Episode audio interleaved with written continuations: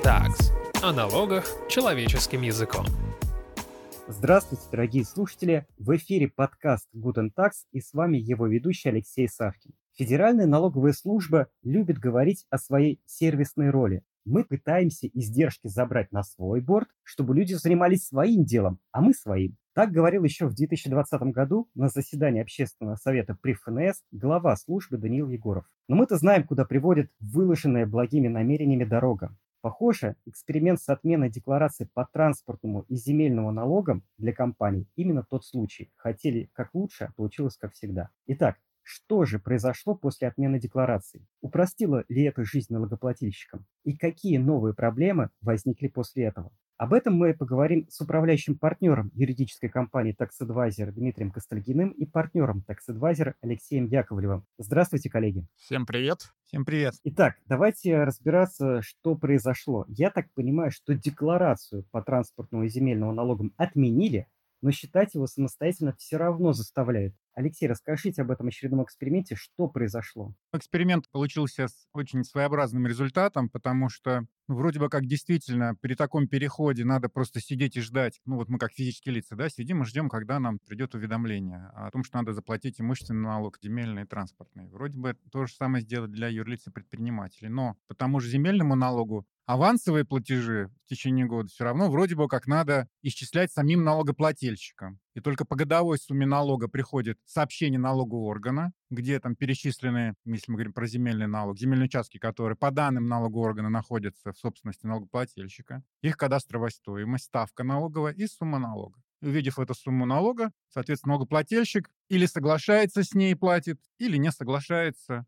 и тогда может написать пояснение, почему он не согласен. По транспортному то же самое, да? Да, механизм одинаковый. Единственное, по транспортному, может быть, сама основа дает меньше поводов для каких-то ошибок, хотя тоже не идеально, да, потому что все упирается в корректность и актуальность баз и то, как они обрабатываются принципиальный вопрос органу этой системы. А с землей посложнее само законодательство, сама глава про земельный налог. Много льгот, льготы до сих пор вызывают споры. Проблема, которая, на мой взгляд, э, выявилась в этом механизме, это то, что он рассчитан на идеальную ситуацию, на идеальную. Алексей, мы сейчас об этом поговорим. Пока уточняющий маленький вопрос. Это и юридических лиц касается, и физических? Да, механизм, который был уплата по уведомлениям или по сообщениям, который был для физических лиц, его же сделали обязательным для юридических лиц и индивидуальных предпринимателей с 2021 года. Под эгидой, что это упрощение, облегчение и... Меньше проверок налоговых, да, потому что эти налоги, соответственно, не включаются, ну, вроде вроде бы как не должны тогда включаться в проверяемые в рамках выездных налоговых проверок. Хотя кто вспомнит, когда в рамках комплексной выездной проверки проверяли транспортный и земельный налог, кроме как галочки. Коллеги, вот сразу же напрашивается вопрос. Насколько я понимаю, налоговая направляет нам уведомления гражданам или компаниям об исчисленном налоге. И если мы согласны, мы платим. А если не согласны? Вообще там есть порядок. Если вы, юридическое лицо, получили сообщение об исчисленной сумме налога, у вас есть по-моему, там 10 дней, чтобы написать новому органу пояснение, что вы там увидели какие-то ошибки. Вы отправили эти пояснения, и дальше закон ничего не говорит, а что с ними-то, с результатами? То есть нет, допустим, вызова на рассмотрение возражений, если бы это был акт проверки нормальный, налоговый, и вы в чем-то не согласны. То есть вы на сообщение об исчисленной сумме земельного налога написали пояснение. Дальше налоговый орган почитал эти пояснения, у себя в голове это переварил и действует так, как он решил. Согласился или не согласился. И выставляет требования. Если не согласился, то самое сообщение остается в силе, на его основании выставляется требование в уплате налога. Если вы не платите, то к счету инкасса, нет денег на счету, обычный порядок там, обращения взыскания на имущество и так далее. Сразу же еще один вопрос. А если это крупное предприятие, ему насчитали, ну так получилось, лишних несколько миллионов налога, оно направило уточнения. Уточнения были проигнорированы. Все равно спишут эти несколько миллионов. Все равно спишут, потому что, как верно Алексей говорит, удивительным образом при новой системе так заботились о благополучии налогоплательщиков, что просто вырезали целый кусок, который гарантировал права налогоплательщиков, а это рассмотрение возражений, вступление в силу этого решения, когда налоговый орган считает, что налог считается в ином размере, чем думает налогоплательщик, обжалование апелляционное, выше вышестоящем налоговом органе и так далее, и так далее. А здесь просто режим такой. Вот тебе счет, оплачивай, и, ну, особо не интересует. А если не согласен, то будь не согласным, но деньги все равно плати. Да, нету механизма, к сожалению. Ну, не работает нормальный стандартный механизм досудебного урегулирования налогового спора. То есть спор-то возник, но плательщик не согласен. Если бы это был налог на прибыль, налоговый орган написал бы акт, плательщик написал бы возражение. Его бы пригласили, выслушали. Если что-то недостаточно налоговому органу принять решение, дополнительные мероприятия бы назначили налогового контроля. И потом только вынесли бы решение, оно не сразу вступало бы в силу, не сразу было бы возможно взыскание. Можно было бы еще пойти в вышестоящий налоговый орган. Все то, что ну, более-менее тьфу-тьфу-тьфу в целом работает. Не идеально, но, по крайней мере, есть возможность донести свою позицию, представить доказательства и налоговому органу разобраться. Ну да, масштаб бедствия, например, для какого-то конкретного налогоплательщика, если, например, мы смотрим земельный налог, и налогоплательщик всю жизнь применял пониженную ставку 0,3, или сколько там может быть, 0,3, а ему налоговый орган говорит, полтора, в пять раз у вас сумма налога просто вот мгновенно вырастает. Опять же, в отсутствие этого механизма это прям серьезная нагрузка, как минимум, если вы ее, в ну, принципе, ну, сможете выдержать как налогоплательщик, э, увеличение этого налога. И это вот одна из основных бед, скорее. А путь один в суд, чтобы отстоять интересы свои. Да, остается только судебное обжалование. Причем получается, что в качестве документа, который надо обжаловать, это вот это самое сообщение, с которым вы не согласны. Ну, либо имущественное требование о возврате, если уже взыскана сумма налога. А вообще, я могу со своей стороны сказать, что вот такой порядок, он где-то даже, по сути, мотивирует налогоорганы не особенно разбираться. Это на практике видно. Недавно мы вели спор, когда налогоплательщик не согласился с сообщением, говорит, я считаю, что у меня есть право применять льготную ставку, потому что у меня на земельных участках расположены объекты инженерной инфраструктуры жилищно-коммунального хозяйства, обслуживающий жилой фонд. Налоговый говорит, сообщение на основании наших данных выставляем, а по нашим данным на ваших земельных участках недвижимые объекты, которые можно бы вот соотнести с этими инфраструктурой, мы не видим. Мы когда разбирались и в суде даже говорим, налоговая, а прийти не хотите, вот посмотреть? Вот просто прийти на участок. Они говорят, ой, нет, ну нам же это как бы вроде не положено. То есть мы закрыли глаза, мы видеть не хотим вашу землю. У нас есть наши данные, мы по ним вам доначислим. При том, что есть объективное, есть акты ввода в эксплуатацию этих объектов в привязке к земельным участкам. Но не зарегистрировал их налогоплательщик как недвижимость. Когда это налоговым органам мешало, когда надо было доначислить налог на имущество, например. Ну да. А тут вдруг волшебным образом они говорят, нет, по нашим данным, здесь нет объектов. Выходить мы не хотим, потому что это не предусмотрено этим порядком. Поэтому платите в пять раз поставки выше. Другая проблема, например, с транспортным налогом, которая существует, она просто теперь существует в перевернутом виде ровно на 180 градусов. И юридические лица и физические уже десятилетиями страдают от несовершенных данных по учету автотранспорта. Машину угнали, сто лет продали, но когда юридические лица сами считали, они сами вели учет этих автомобилей. Они точно знали, что эта машина уже продана, эта машина угнана в розыске и так далее, и так далее. И они сами формировали, что называется, налоговую базу и рассчитывали налог. Теперь же, как мы видим на практике, опять же, из реальных случаев,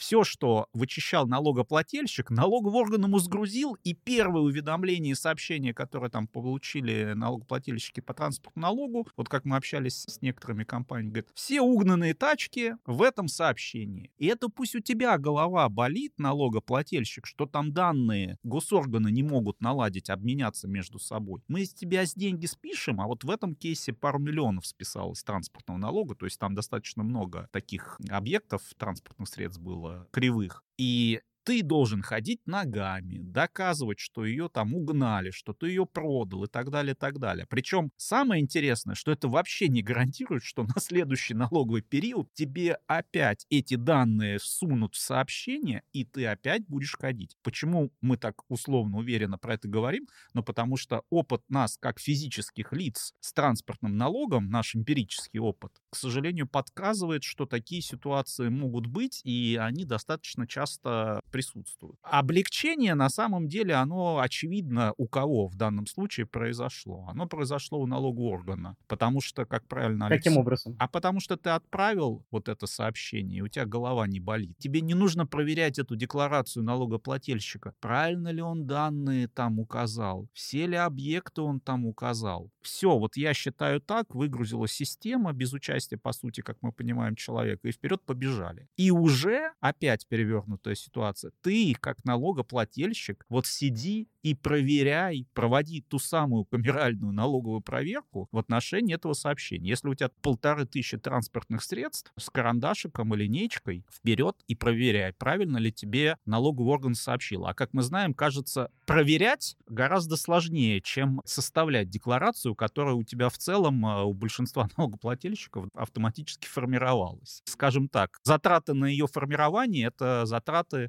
миллисекунд, когда вы нажмете на кнопку, ну и потом, конечно, вы же проверяете, но в целом данные, вы их контролируете, вы их ведете. А сейчас ваши данные контролирует условно налоговый орган. знаете, до сей секунды я наивно полагал, что это как раз плюс этого решения в отмене декларации, что снижает нагрузку на бухгалтерию налогоплательщика. Это вот такой вот плюс для него. Но вы говорите, что это не плюс, а минус, и плюс это получает только налоговая инспекция, насколько я понимаю. Нет, просто в очередной раз получается, что у нас механизм контроля и взыскания рассчитан только на идеальную ситуацию, когда нет спора, когда все правильно, все корректно есть же ветка для камеральной налогопроверки. Если нет нарушений, даже акт не составляется. Если выявлено нарушение, составляется акт и идет разбирательство. Так и здесь написали бы. Если налогоплательщик оспаривает, налгорган акт должен написать. И идет рассмотрение возражений и по всей процедуре. И более того, у нас же получается, что налогооргану, когда дали возможность для юрлиц и ИП на основании уведомления взыскивать налоги, почему-то забыли про гарантии. А налогоорган за какой период может вернуться, да, вот еще раз к сумме налога. Вот для физлиц есть ограничения, насколько я помню. Там не так-то просто налогоорган может все-таки добавить какие-то налоги, да, по сравнению с тем сообщением, которое он изначально выставил. Для юрлиц ИП нет такого ограничения. А чем хуже ИП и организации с точки зрения объема прав? Коллеги, а вот мы говорили до последней секунды про юрлиц. А что с физлицами? Какие у них проблемы?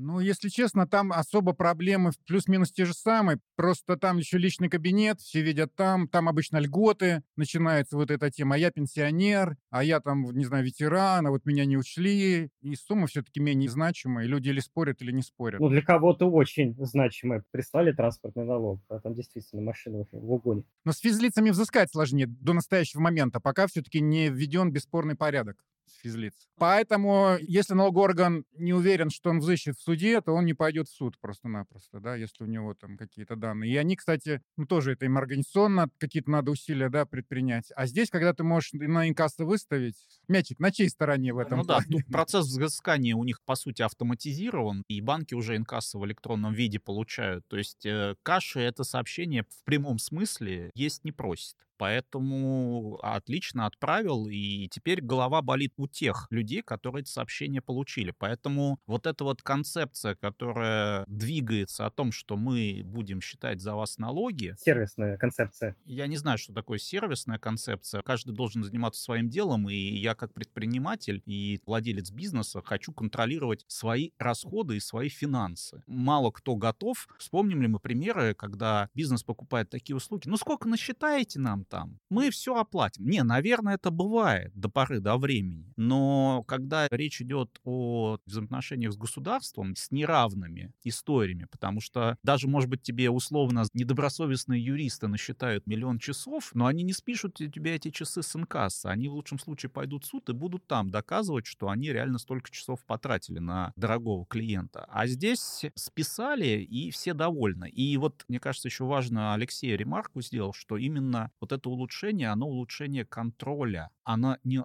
улучшение положение налогоплательщика, положение налогоплательщика и прав. К сожалению, мы видим направление, что улучшается, как мы говорим, только гильотина. Она все время модернизируется, но новых прав у налогоплательщиков и новых гарантий, оно не появляется. Но в текущем выпуске мы как раз обсуждаем, что права не только не появились, а их как-то сильно поменьше стало. Второе еще, наверное, можно вспомнить, что наша история налогового российского контроля помнит кейсы, когда бы сервисная модель точно бы зашла, и налоговая служба давно бы уже рассчитала налог и вернула бы, например, бизнесу. Если вспомнить споры про уплату индивидуальными предпринимателями страховых взносов, когда Конституционный суд сказал, что нужно не с выручки платить, а с разницы, если у вас упрощенка дохода минус расходы. И мы даже делали статистику пару лет назад, более тысячи споров было в год, и они все были 100% проиграны налоговой службой, что удивительно в текущих реалиях, как это 100% проигрывать. А потому что там, по сути, спора нету, но никто этим индивидуальным предпринимателям, удивительно, в автоматическом режиме налога не вернул. Все ждали, авось забудут. Но вот если мы говорим, что нужно улучшать,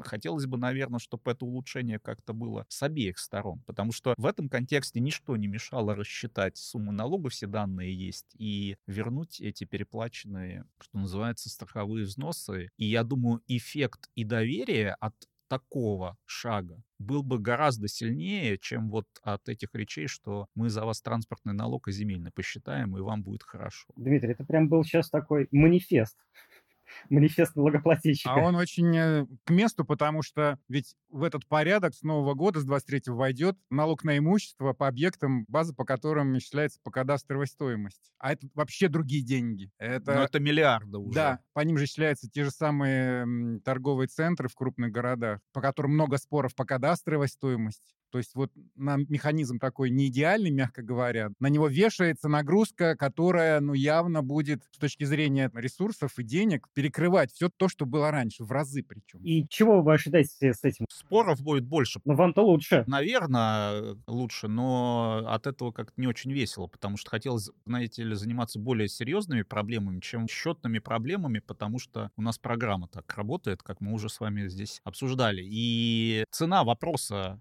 будет гораздо выше Потому что если у тебя налог на торговый центр... А ты рассчитывал на льготу и получил ее, а тебе налогорган сообщение ее не учитывает. Или ты оспорил кадастровую стоимость... Она не попала... А она не учтена налоговым органом в данном случае. А уже такие кейсы, кстати, например, по земельному налогу есть, как мы видели. Когда налогоплательщик говорит, слушайте, я же выиграл дело во всех инстанциях. Цена земли уже в два раза меньше. Вы почему мне сообщение присылаете, где это не учтено? А мы считаем, что это только со следующего у нас нет таких данных. Или у нас нет у данных. нас нет да. таких данных. Ну, вы знаете, сразу же напрашивается вопрос. Коль уж с 23 года новый порядок распространяется на налоги на имущество, что делать? Как подстелить соломки вот этим владельцам торговых центров, например? Хочется надеяться, что на самом деле у нас законодательно эту проблему отреагирует, потому что достаточно много и наших коллег про нее говорят и поднимают. Проблем только в другом. ВОЗ и ныне там. Да вы думаете, отреагируют? Ну, сейчас 23-й год, вот, наверное, на носу. Но улучшающие положение никогда не поздно, во-первых, внести. Просто нужно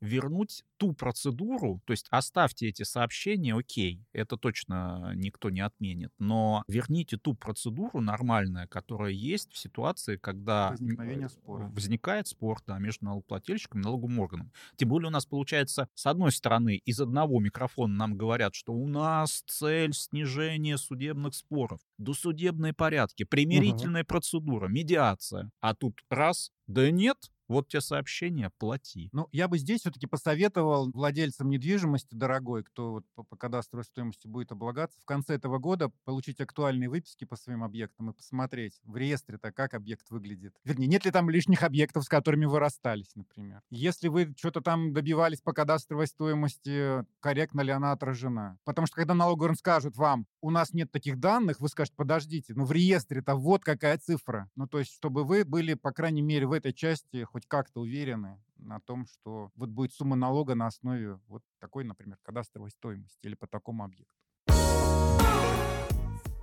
А вот если в целом собрать воедино все советы, что нужно делать предпринимателям, чтобы максимально сейчас обезопасить себя при новой процедуре уплаты налога? И тем, кто по транспортному налогу платит, и имущественному, и земельному, что нужно? Какие выписки получить? Как соломку стелить? Ну, скорее нужно, во-первых, вести учет внутренний свой, своих объектов. Это просто, что называется, must-have, потому актуализировать что... данные. Да, актуализировать эти данные, потому что, ну, как бы не полагаться, что за вас налоговый орган что-то будет вести корректно, да, это первое.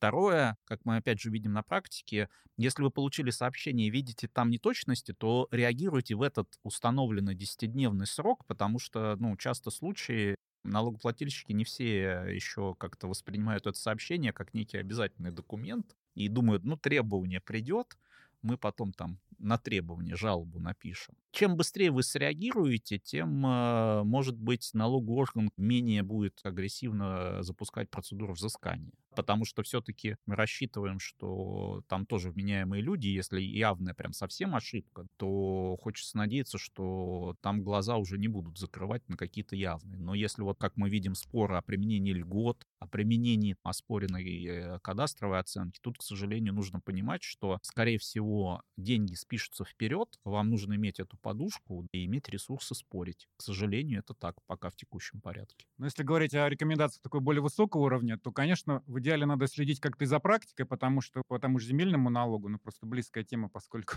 как говорится, дело есть в работе. Практика меняется, в том числе с точки зрения видов целевого использования земельных участков. Вот надо за этим тоже в идеале следить, но, может быть, не своими силами, а, говорится, сейчас информации достаточно, потому что можно не успеть за изменением практики и получить сумму налога, на которую налогоплательщик не рассчитывал. Или, увидев эту практику, понять, а мне надо, видимо, изменить вид целевого назначения земельного участка. Сейчас эта процедура вроде бы как носит заявительный порядок. Возможно, надо тогда пойти перезаявить вид целевого использования. Это в том числе влечет изменения и кадастровой стоимости, потому что есть дорогие виды для индивидуального жилищного строительства, например а есть земли общего пользования. Это другие коэффициенты, скажем так, да, при вот оценке кадастровой стоимости. Здесь тоже надо не запускать ситуацию, вот если, опять же, используется земельный участок не так, как указано, да, вот в документах, да, целевой, вид, вид его целевого использования, есть смысл подумать над тем, чтобы поменять его а не ждать, когда налогоорган увидит это и применит какую-нибудь ставку, на которую вы не рассчитывали. Но я так понимаю, можно, нужно, точнее, не бояться идти в суд, судя по прошлому опыту. Нет, ну действительно, если вы не урегулировали спор путем вот этой переписки с налоговым органом, вы написали свои комментарии к сообщению несогласные, а налоговый орган, тем не менее, выставил сумму, ну, конечно, надо обжаловать тогда в суде, и там те же самые аргументы или там дополнительные какие-то. Ну и тем более, если вы уверены в своей позиции, не забывать потом просить проценты за излишне взысканный налог. Это, конечно, слабое утешение с точки зрения потерь, но хотя бы хоть какая-то минимальная компенсация тех неудобств, которые вы получаете. Хочется завершить на какой-то позитивной ноте. Обрадуйте, может быть, меня и всех остальных. Есть ли какие-то подвижки со стороны законодателей, чтобы усовершенствовать эту процедуру? Вот вы говорите, мы ожидаем. А ожидания на чем-то основаны? Ну, ожидания скорее основаны на нашем все-таки непрекращающемся оптимизме, все при прочих равных, да? И очень уж суммы большие, вот несопоставимо. Да, и скорее тут э, либо, так сказать, наступят на ногу какому-нибудь большому налогоплательщику, да, и будет больно. Но в целом про эту проблему наши коллеги, мы, опять же, на всяких конференциях и других мероприятиях периодически поднимают эту проблему. В профильных изданиях профессиональных. То есть законодатели знают о ней? Думаю, что знает, осталось только найти силы и, может быть, кто-то подготовить какие-то уже формальные документы, чтобы законодатель как-то у нас это скорректировал. Потому что, ну, пока, по крайней мере, понятно, законодательных инициатив нет, а вдруг и сама налоговая служба скажет, слушайте, ребята, действительно упустили момент, вот такой небольшой, давайте Стали его проигрывать, возвращать с процентами большие суммы, теряем больше, чем находим. Uh-huh, uh-huh. Вот. А оптимизм, но если вы уверены, боритесь, и есть шансы на результат, на хороший. Пусть не будет досудебного такого продвинутого порядка, значит, ну, суд. Что ж, коллеги, будем сохранять наш оптимизм и веру в лучшее, и в то, что законодатель займется этими практическими насущными вещами. А на этом мы будем завершать наш выпуск. И сегодня мы разбирали новый порядок уплаты транспортного и земельного налога. Спасибо за беседу управляющему партнеру таксадвайзер Дмитрию Костальгину и партнеру таксадвайзер Алексею Яковлеву. Всего доброго и удачи. Всем пока. Всем пока.